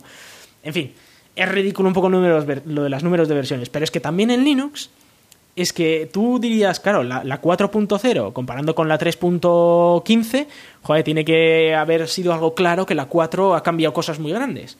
Pues no, por ejemplo, cuando sacó la 4.0, Torvalds dijo que la 3. no sé cuánto estaba subiendo muy alto de número, iban por la 3.30, no, sé por qué número iban, pero bueno, iban por un número muy alto y que no le gustan números muy altos. Así que como no le gustan los números muy altos, pues que sacaba una 4.0 y, y ya está. Y, con la 5.0 hizo lo mismo. Cuando llegamos a la 4.19 o algo así, dijo, ya no me gusta que, sea un número tan alto, así que venga, la 5.0 Entonces, de todas eh, maneras, lo de las versiones siempre ha sido un, sí, es un foco de discusión en cualquier plataforma de cualquier cosa. ¿eh? Sí, eh, sí que hubo un intento en su día con el proyecto Semver de intentar hacer las versiones un poco más claras, ¿no? El decir, mira, tenemos tres números en una versión. El primer número es eh, el, la gran, el número grande de versión que indica eh, retrocompatibilidad con todas las eh, con todas las que tengan el mismo número anterior, ¿no? Luego el segundo número lo que indica es si se han añadido cosas nuevas, es decir, si yo tengo la 1.2 en la 1.3 es totalmente compatible con la 1.2, pero la 1.3 ha añadido cosas nuevas. Y luego un tercer número que eran parches, es decir, que la 1.2.1 tiene igual un fallito de, algo y la 1.2.2 arregla ese fallito, pero no tiene nada nuevo ni, ni cambia nada. Y si saco una 2.0 es que ya no puedo usar cosas que valían para la 1.2 en la 2.0. Ese proyecto se usa bastante, por ejemplo, en, el lenguaje de programación Rust se suele usar como, base para todas las librerías y se, suele compatibilizar con eso, es decir, que si tienes que hacer algún cambio que no es retrocompatible, pues cambias el primer número, si haces un cambio o una mejora y, sí que es retrocompatible, pues cambias el segundo número y si no estás cambiando nada nuevo, pero estás metiendo parches, pues cambias el tercer número, ¿no? Eh, Linux va a su rollo, pero también es verdad que Linux se creó mucho antes de que se creara Semver y, luego hay otros que al final por comercialidad, ¿no? Es decir, si, si vende mucho el número 10, pues, eh, pues, pues, Windows 10 y ya está, y vendemos el número 10. Eh, ¿Y qué es lo que.? Eh, sí, al final tiene, tiene un componente de marketing muy importante, el número que se elige. el decir que estamos en Firefox 77, pues, ostras, dices, qué guapo, ¿no? Y dices, ¿qué ha cambiado desde el Firefox 3.5? Bueno, han cambiado obviamente muchas cosas, pero quizás para crear un 4.0 o un 5.0 si estuviéramos usando esa, esa nomenclatura, ¿no? Pero un 77 o del 76 al 77, ¿qué te cambia? Ah, no, es que hemos cambiado un iconito en tal. ¿Y, por qué sacas un 77? Pues saca un 76.1, ¿no? Algo así. Bueno, pero al final, eh, como hace marketing y dices, ah, pues es que Firefox ya va por la versión 77 y Chrome solo va por la 65, o cosas así, ¿no? Dices, ah, pues mira, pues eh, está ganando Firefox en eso, yo qué sé. En fin, que al final de pues las versiones eh, tampoco te tienen por qué significar mucho, para eso están las, eh, las notas de versión, ¿no? En la que vas viendo un poquito lo que cambian. Para Linux, por ejemplo, yo lo que suelo leer, suelo leer bastante es el blog de Foronix, en el que van analizando versión por versión qué cosas mejoran. Es decir, ya me da igual el número, pero quiero saber a ver cuándo viene algo que me interesa. Entonces diga, ah, pues es en la 5.7.4 viene algo que a mí me va a mejorar la calidad de vida. Y dices, ah, pues venga, pues a ver cuándo actualizamos a esa versión, ¿no? Pero te da un poco igual lo que el número. Simplemente es para acordarte de cuándo venía lo que a ti te interesaba. Sí, el tema de las versiones es así, efectivamente. Bueno, vamos a pasar a la siguiente noticia y es acerca de Sony y la PlayStation 5, que para todos aquellos vosotros que seáis jugones, probablemente ya sabréis que la semana pasada Sony eh, presentó finalmente su nueva consola, hizo una presentación eh, basándose en los juegos que iban a incluir en esta nueva generación eh, Sony es una empresa que mm, siempre trabaja mucho el aspecto de ofrecer juegos exclusivos de su plataforma. Yo creo que está ahí la clave del interés en poder comprar una PlayStation, ¿no? Al final, eh, porque muchas veces eh, todos los juegos de Xbox al final siempre los puedes tener en PC, porque como tanto Windows, que es la plataforma de juegos predeterminada en PC, como la Xbox pertenecen a la misma empresa, pues hay poca diferencia, ¿no? Pero para aquellos que tengamos un PC preparado también para jugar y demás, pues normalmente normalmente nos suele interesar más tener una PlayStation porque ahí vas a poder jugar a juegos que igual nunca llegan a PC o, a Xbox. Yo eh, soy uno de los interesados en esta plataforma. La verdad es que es verdad que, bueno, pues yo soy más jugador de PC, pero muchas veces me gusta más sentarme en el sofá delante de la televisión porque al trabajar también en una labor relacionada con la informática y tirarte todas las horas del trabajo delante de un ordenador, hay veces que te apetece salir de ahí y, disfrutar de un juego en, otro entorno diferente. Es cierto que se puede conectar el ordenador, pero bueno. Bueno, ¿cuáles fueron las novedades de, de, esta PlayStation? Bueno, en principio no han anunciado el precio. Se rumorea que va a haber dos versiones, una que incluya un Blu-ray 4K y otra que no incluya unidad óptica y que por tanto será algo más barata. Esto es un movimiento que ya ha hecho Xbox con la última actualización de su consola. Y la diferencia de dinero no está ni clara ni cuánto va a ser ni nada, pero se rumorea que va a estar alrededor de 500 euros, el precio de la versión normal me imagino que 50 euros menos o así, igual la versión que no tiene unidad óptica. El diseño de la consola, bueno, pues cada uno que la vea y que saque sus propias conclusiones. La verdad es que ha generado todo tipo de memes, discusiones y de todo. Ahí la verdad es que no voy a entrar. Eh, lo interesante de todo esto son sus especificaciones técnicas, que bueno, pues cuenta con un procesador Zen 2 de 8 núcleos y 16 hilos a 3,5 GHz tiene una GPU Radeon RDNA 2 con 2304 shaders, trazado de rayos acelerado por hardware como es habitual ver últimamente, 16 GB de memoria GDDR6, un SSD de 825 GB que atentos porque esto es lo que vende la propia Sony como una mejora importante y es que va a ser de 5,5 GB por segundo. Eh, esto se va a lograr consiguiendo eh, este, este disco duro que funcione a través de PCI Express 4.0 la verdad es que es una velocidad muy muy rápida que en videojuegos se agradece muchísimo. Otra novedad que incluye también esta consola es que el sonido también va a ser un aspecto cuidado, ya que va a incluir un chip de sonido 3D Tempest, como lo llaman, como lo llaman ellos, que va a ser capaz de, con un equipo de sonido normal que prácticamente cualquiera pueda tener en su casa, eh, va a lograr pues una sensación de inmersión mayor que lo que estamos acostumbrados hasta ahora. Y bueno, y luego el mando pues va a contar con una serie de respuestas ápticas en los controles dentro del propio cuerpo del mando y bueno, trae una diferencia de diseño el mando que, que, bueno, como con la consola te puede gustar más o menos. Yo la verdad es que estoy, estoy interesado en esta consola. A mí la verdad es que me, me ha dado mucho hype y yo estoy, estoy contento. Quiero ver más acerca de esos exclusivos que han salido y dicen que para finales de este año va a estar disponible a la venta que mm, también he querido enlazar eh, un artículo que dice que, bueno, pues que debería de tener un PC para estar al nivel de la PlayStation 5, ¿no? Porque, a ver, independientemente de que haya cosas que sean exclusivas para jugar en ello, pues no deja de ser un PC, un PC de uso específico, configurado exclusivamente para jugar, ¿no? Y, bueno, pues muchas personas siempre dicen, no, ah, es un PC barato. Bueno, pues sí, es un PC barato, pero en este caso pasa una cosa muy curiosa, y es que el hardware de las videoconsolas al inicio de su generación siempre está muy muy bien optimizado en el sentido de esos mismos componentes que necesitarías para lograr esa potencia, en el momento en el que es lanzada la consola, son mucho más difíciles de adquirir que el precio de la propia consola en cuanto a dinero. Lo que pasa es que, claro, el ciclo de vida de una consola se va a vender exactamente con el mismo hardware durante muchos años. Eh, pues estamos hablando que igual son seis años con exactamente el mismo hardware que cuando salió en su momento. En seis años, aquí sabemos perfectamente que el hardware de, de PC evoluciona una barbaridad. Entonces, si bien es cierto que en el momento en el que sale la consola montarte un PC equivalente te sale el doble de precio, a medida que vayan pasando eh, el tiempo desde el lanzamiento de la consola, todo esto se va abaratando hasta llegar un momento en el que te puedes comprar un PC con la potencia de una consola incluso mucho más barato. Bueno, no voy a entrar aquí en batallas absurdas de las guerras de consolas y PC, creo que no es el sitio ni el lugar, pero quería mm, mencionaros eh, pues qué, se necesitaría ¿no? ahora mismo y cuánto te costaría por si estáis pensando entre actualizar el PC o compraros eh, esta consola como es mi caso ahora mismo que me encontraba en esa decisión pues eh, voy a comentaros un poco lo que necesitaríais. Algo equivalente aproximadamente vale vale empezamos con el procesador. Aquí estaríamos yendo a por un AMD Ryzen 5 1600 AF serían 120 euros la memoria RAM tendríamos que irnos como mínimo a una Corsair MP600 4 Series de 1 TB, 265 euros. Placa base con chipset X570 para darle soporte a ese procesador y a esa memoria que serían 115 euros. 16 GB de RAM a 3200 MHz CL16, 89 euros. Tarjeta de sonido Sound Blaster Z, 72 euros. Recordemos que también hace falta eh, buscar una equivalencia para esa tecnología de sonido que trae la PlayStation. En cuanto a tarjetas gráficas, pues nos encontramos que con una RTX 2060 Super, que es la gama base de las gaming de Nvidia de ahora mismo, pues podríamos tener algo parecido.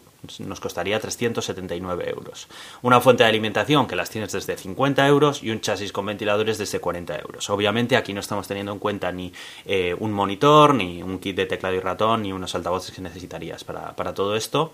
Y tampoco estaríamos teniendo en cuenta el lector de Blu-ray. Em, aproximadamente, bueno, pues estamos hablando ya de que te saldría por unos 1.129, 1.130 euros. Ahora mismo es lo que mencionaba antes. Si estás pensando entre actualizar tu PC para jugar o comprarte una PlayStation, ahora mismo obtienes más por menos dinero comprándote esa PlayStation. En cambio, si no te la quieres comprar de salida y prefieres esperar porque tu PC está muy bien, pues seguro, seguro, seguro que más adelante vas a poder encontrar algo muy similar, pero mucho menos dinero.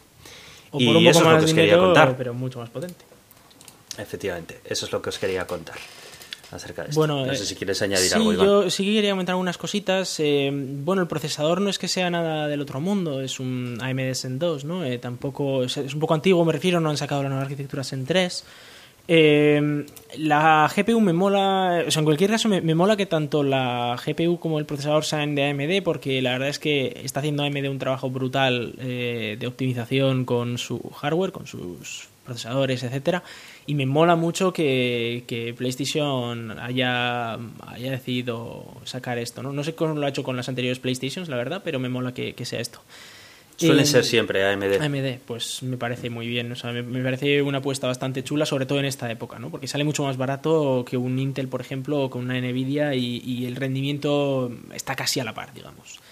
Eh, el SSD de, de 5,5 GB por segundo me ha molado. O sea, eso es brutal. Y usar PCI Express 4.0 a día de hoy, eso sí que es puntero. Es bastante puntero, la verdad. Eh, no sé, yo tengo SSDs a 3 y pico gigabytes por segundo y ya es impresionante, pero claro, es que si queremos estar eh, metiendo todo lo posible en esa tarjeta gráfica lo antes posible para que el, juego arranque lo antes posible, para que las texturas no se queden atrás en ningún caso, etcétera, y sobre todo para las optimizaciones que van a poder sacar al futuro eh, los diseñadores de juegos, ¿no? que optimizan muchísimo para, para este hardware en concreto, la verdad es que tener un, un SSD que, que, está cogiendo los datos del, del, disco a una velocidad mucho más alta va a ayudar muchísimo. ¿eh? Eh, en cuanto al diseño, eh, a mí me, me, gusta, me parece mono como novedoso y tal. Eh, bueno, sin más, al final sí que estamos viendo diseños más modernos, ¿no? Es, es esperar que, cambie el, diseño un poco.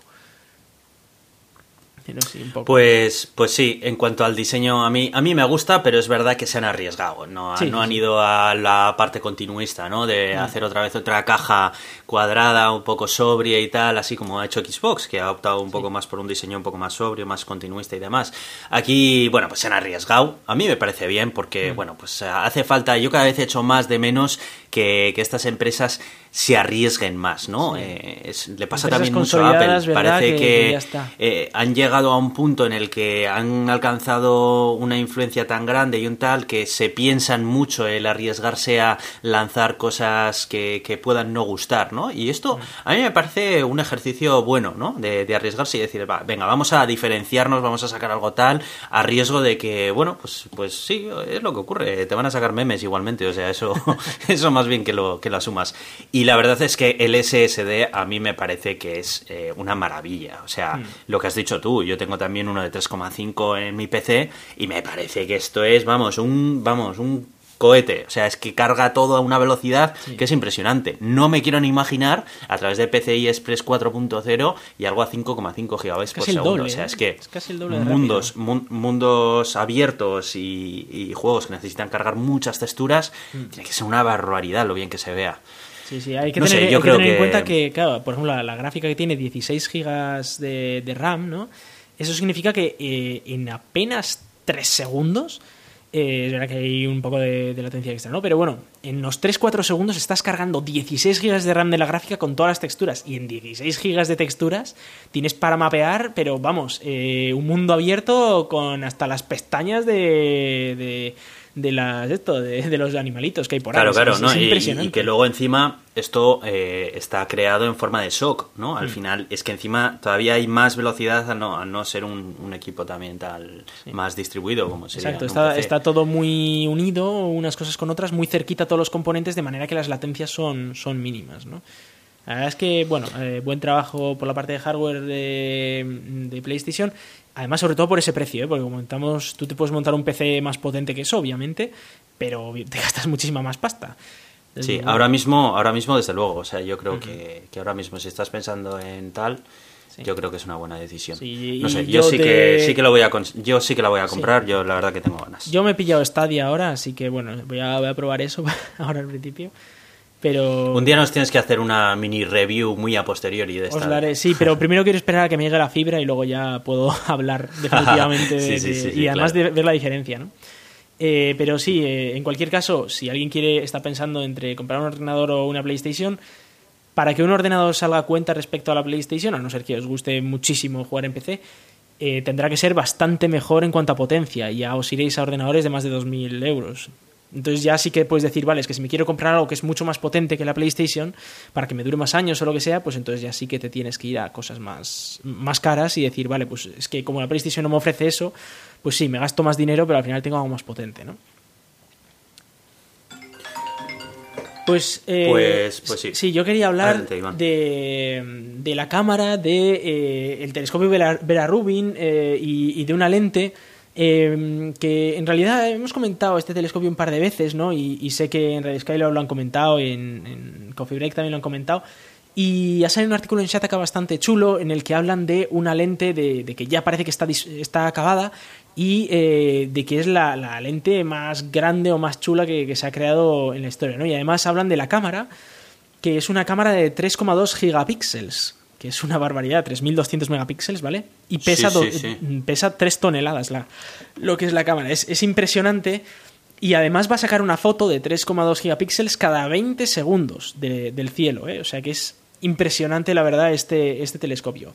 Eh, este nuevo telescopio, antes conocido como el LSST, Large Synoptic Survey Telescope, se llamaba, eh, lo que hace básicamente es necesita una lente, a diferencia de otros telescopios, porque eh, necesita un ojo de pez que eso es algo bastante raro en, eh, en, astronomía porque normalmente lo que haces es apuntar a un sitio y verlo, pero este telescopio es muy especial porque lo que quiere hacer es cubrir prácticamente todo el cielo eh, cada día o cada, cada tres días, creo que era, ¿no? Entonces, la idea es absorber toda la luz posible de una región muy grande del cielo y sacar una foto de una región muy grande del cielo, pero con muy buena resolución. Entonces, como no puedes hacer eso apuntando a una zona solo, lo que necesitas es una lente, pues para, para al final, eh, con el ojo de pez, ver más lejos. Y esta lente, claro, como ya le estás poniendo una cosa extra al telescopio por delante, eh, estás perdiendo luz, estás perdiendo calidad de imagen, nitidez, con lo cual esta lente tiene que ser buenísima, ¿no? Y en este artículo pues explicaban un poquito eh, cómo se había hecho esta lente, cómo había costado un montón de tiempo hacerla y, bueno, pues un poquito cómo, cómo lo han llevado eh, a cabo, ¿no? Y cómo además pues tiene otras lentes extra eh, que, son añadidas a, esta, ¿no? Eh, la verdad es que vamos a aprender mucho de esto porque vamos a poder ver el, universo como en tiempo real un poco, ¿no? como cada dos tres días vamos a estar viendo el, todo el cielo entero vamos a poder ver muy bien cómo cambia casi a, semanalmente nuestro cielo, que parece que está ahí, que todas las estrellas están en el mismo sitio, pero hay pequeños eventos que ocurren eh, bastante a menudo. Y si puedes verlo todo el cielo, pues los vas a encontrar casi todos. Y vas a poder hacer mucha más ciencia y vas a poder hacer mucha más investigación, por ejemplo, de supernovas y cosas así. Que a día de hoy solo se encuentran las supernovas y por casualidad estabas mirando ahí. Ahora, como vamos a estar mirando todo el cielo, es mucho más fácil encontrar supernovas, por ejemplo, y vas a poder aprender muchísimo más de, esos eventos. Y bueno, este era uno de estos eh, telescopios que iba a estar muy afectado si empezaban a pasar un montón de satélites por el medio, porque claro, como tiene un campo de visión muy grande y está apuntando a una parte muy grande del cielo, es mucho más probable que un satélite casualmente pase por el medio. Y, ya protestaron en su día a cuenta de los Starlink, por ejemplo, que, son unos satélites que, van a fastidiar bastante a este telescopio en concreto. ¿no? Eh, sobre esto solo añadir que le pusieron el nombre de Vera Rubin, eh, que os recordamos que nosotros aquí hablamos de las estrellas. La mujer de las estrellas. Hablamos de aquí eh, en un episodio que ahora mismo no me acuerdo de qué episodio era, el 70 y algo me parece. Bueno, no sé. Eh, lo, comentaremos en las notas del episodio, en el que hicimos un especial y, comentamos un poco la, vida de esta astrónoma, que la verdad es que era una, crack y una persona con una personalidad muy chula, que fue además una de las primeras personas que descubrió la materia oscura, o de que se dio cuenta, fue la que se dio cuenta de que las galaxias no rotaban teniendo en cuenta las leyes de la gravedad que conocíamos, las leyes de gravedad de Einstein, de que rotaban más rápido de lo que debían. Y, eso pues eh, fue un descubrimiento que luego llevó a plantearse la idea de que existía la, materia oscura y que efectivamente luego se descubrió por otro tipo de cosas que efectivamente la materia oscura tiene que estar ahí ya no solo por las galaxias sino por otro tipo de cosas ¿no? Eh, en cualquier caso me parece un homenaje bastante chulo que sea Vera Rubin quien le pongan este telescopio ya que nunca se llevó el premio Nobel a pesar de que se lo merecía y, falleció hace unos añitos, eh, hace muy poquito falleció. Con lo cual, me parece un homenaje bastante bonito y que, se lo merecía desde luego Vera Rubin por, por, sus descubrimientos que hizo. Y en concreto, este, este observatorio, eh, una de las cosas que claramente va a estar investigando va a ser la materia oscura y la energía oscura, con lo cual me parece muy apropiado que le hayan puesto este nombre. Pues sí, pues sí, la verdad que va, a arrojar unos resultados muy interesantes. ¿eh? Esto puede ser muy, muy bonito de, ver todo lo, que se consiga observar a través de, de, estas nuevas imágenes que vamos a obtener. La verdad es que espero que los Starlink al final no, no, afecten tanto como se esperaba o que se encuentre alguna solución, ¿no? Porque hablaban de que hasta el 30% de las imágenes se podrían ver afectadas por esto. Si tienes que quitar una de cada tres imágenes, tenemos un problema, ¿eh? La verdad. Pero bueno. Bueno, pues eh, vamos a mencionar una, una, noticia de Tito Elon, ¿no? para ir cerrando. Para ir cerrando este porque eh, realmente se nos ha ido un poco el episodio de la hora habitual, ¿no? Pero eh, sí. que quería mencionar esto muy, muy rápidamente. Y es que Elon Musk confirma que la próxima actualización, que en la próxima actualización el autopilot podrá parar y arrancar en los semáforos y en los stops. Entonces, a día de hoy, bueno, estamos hablando de Estados Unidos, por supuesto, lo único que hace es parar en, en los semáforos pero no arranca él solo, le tienes que decir tú que arranque y, además de los stops no, bueno, sí que para en los stops, pero no arranca tampoco, ¿no? Entonces, ahora ya parece ser que le van a añadir la, capacidad de eh, arrancar en los semáforos, lo cual está bien, cuando ves que está verde, pues arrancas. Y los stops, que esta es la parte más complicada, porque un stop solo puedes arrancar si no te viene nadie. Y aquí es donde ya viene esa parte de la inteligencia artificial de ver que es seguro el, arrancar. Aún así, como dicen, esto está en beta y eh, el encargado de revisar todo bien y de no dejarle arrancar al coche si no, si no está claro es el usuario, al fin y al cabo. ¿no? Eh, hasta que esto no esté aprobado por alguna institución que diga ya hemos comprobado que esto funciona bien, mucho cuidado porque esto es una versión muy, muy beta. ¿no? Como, como siempre ocurre con estas cosas, a Europa ni llega ni se le espera porque todo esto es súper ilegal en Europa. De hecho, en Europa eh, ahora han empezado a mejorar un poco las condiciones de, de, por ejemplo, por autopista, de que limitaban cuánto podía girar el coche o sea, en vez de decir que el coche gire lo que dé la curva que, gire el coche, lo que decían es, no, no, si la curva es muy pronunciada, el coche que no gire. Y yo, pues entonces va a ir de frente. Estás contando. Hombre, aunque haya cosas como esa que acabas de mencionar, que son un poco absurdas, ¿no? Que lo limiten, en general me parece bien que este tipo de cosas que son funcionalidades beta y que dependen del usuario, eh, pues que se limiten en, Europa. Creo que con mm. la seguridad vial eh, no se puede jugar y, que hay muchas personas muy responsables. Sí, es que ese es el problema. Al fin y al cabo, aunque a ti te digan, mira, eh, estate muy atento al coche, ¿no? Y yo es verdad que, por ejemplo, cuando pongo el autopilot, pues siempre estoy muy pendiente, ¿no? De lo que hace, porque aunque el 99% de las veces va muy bien, siempre hay algún caso en el que te sorprende. Entonces siempre hay que estar atento y siempre llevo las manos en el volante, como de hecho te lo pide el, propio coche. Pero hay gente que hace muchas tonterías, ¿no? Desde poner una manzana o algo para que le detecte como que está agarrando el volante, a, ponerse a ver una peli, a cosas así que dices, no, o sea, eh, es muy fácil que te la des. Y de hecho ya ha ocurrido, ya, ya vimos lamentablemente que hubo gente que falleció porque iba viendo Harry Potter en el coche o cosas así, ¿no? Que aunque no te lo permite el coche, pues tú puedes sacarte tu móvil y ponerte a andar en tu móvil, eh, lo que sea. Entonces, eh, un poco de responsabilidad. Pero sí que es verdad que en Europa, pues eh, están haciendo un poco. Van un poco por lo, por lo seguro y dicen: Mira, si es una cosa muy novedosa y muy arriesgada, no lo permitimos por ahora. Y ya cuando vemos que esté muy probado en Estados Unidos, pues ya nos lo planteamos dejarlo, dejarlo funcionar aquí, ¿no? Ya tardó en su día, por ejemplo, el Navigator Autopilot y que ahora pues funciona. Eh, aunque con muchas limitaciones, como por ejemplo en Estados Unidos hace los cambios de carril automáticamente y aquí pues tú los tienes que ir aprobando, ¿no? Uno por uno.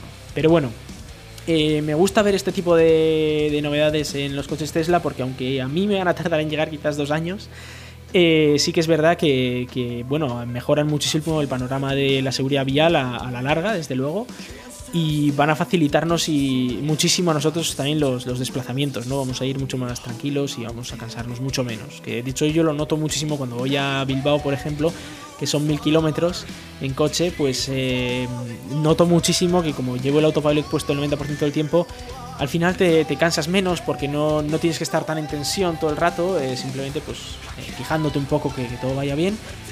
Y, y, al final acabas más descansado, a pesar de que es un viaje largo. Pues desde luego que, sí, que supone una ayuda muy grande. Bueno, pues nada, vamos a ir cerrando este episodio, que al final no, nos hemos entretenido con un montón de contenido que hemos traído y, nada, ya, ya no vamos a mencionar los métodos de contacto al final del episodio, a partir de ahora lo haremos al principio y nada, simplemente pues, pues despedirnos y, que pronto estaremos de vuelta por aquí. Recordaros que si os hemos gustado, pues ponernos alguna valoración, algún comentario, que os agradecemos muchísimo, eh, en Podgiro, escribiros esas cosas. Y, nada, eh, nos quedamos así hasta el próximo episodio que os recuerdo y que va a ser un episodio especial y que vamos a traer a alguien. Así que ojo porque vamos a aprender cosas nuevas. Atentos. Muchas gracias y hasta pronto.